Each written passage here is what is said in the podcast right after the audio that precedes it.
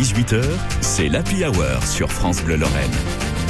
17h20, les petits plats dans les grands. Jérôme Prodhomme, qu'est-ce qu'on vous sert? Comme on va célébrer la Lorraine ce week-end, avec la Lorraine est formidable et 150 exposants autour de la cathédrale de Toul, euh, petit arrêt sur ce qui fait de notre Lorraine culinaire une célébrité. Et revoilà Stanislas. Et oui, puisqu'on lui doit pas mal de choses, y compris dans la gourmandise, un domaine dans lequel il excellait, je dois dire. Sa statue de Nancy le prouve, et elle est d'ailleurs un peu photoshopée, il était encore moins mince. Vous savez que Stanislas est mort à 89 ans en 1766 et inutile de vous dire qu'à l'époque, il n'y a pas de dentiste.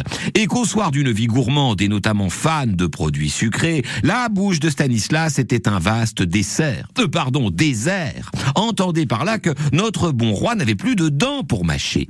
Notamment la brioche, ce bon kouglof qu'il se faisait fabriquer et qu'il ne pouvait donc plus mâcher.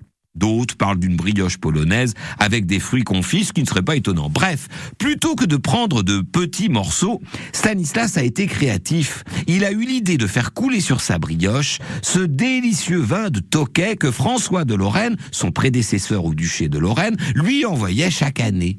Un excellent vin sucré fabriqué en Hongrie et dont le vignoble est d'ailleurs classé patrimoine mondial comme la place Stanislas. Et donc, ayant mouillé abondamment de vin sa brioche, Stanislas pouvait la manger et boire en même temps son vin préféré. Il aurait appelé le résultat Baba parce qu'il venait de lire les aventures de Ali Baba.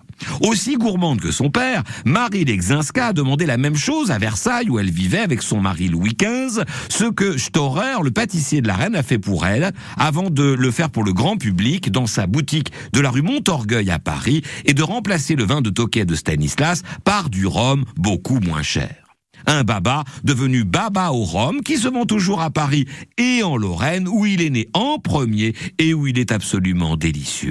La cuisine lorraine, ce sont des plats légendaires comme le baba au rhum, mais c'est surtout énormément de cœur. Merci Jérôme Prodhomme, les petits plats dans les grands sur France Bleu Lorraine. Et au passage, la Lorraine est formidable, hein, dont on vous parle toute cette semaine. Euh, on y sera en direct euh, samedi à la cathédrale de Toul qui fête ses 800 ans toute la journée avec notamment Jérôme Prodhomme et Frédéric Brun. Venez nous voir. Hein.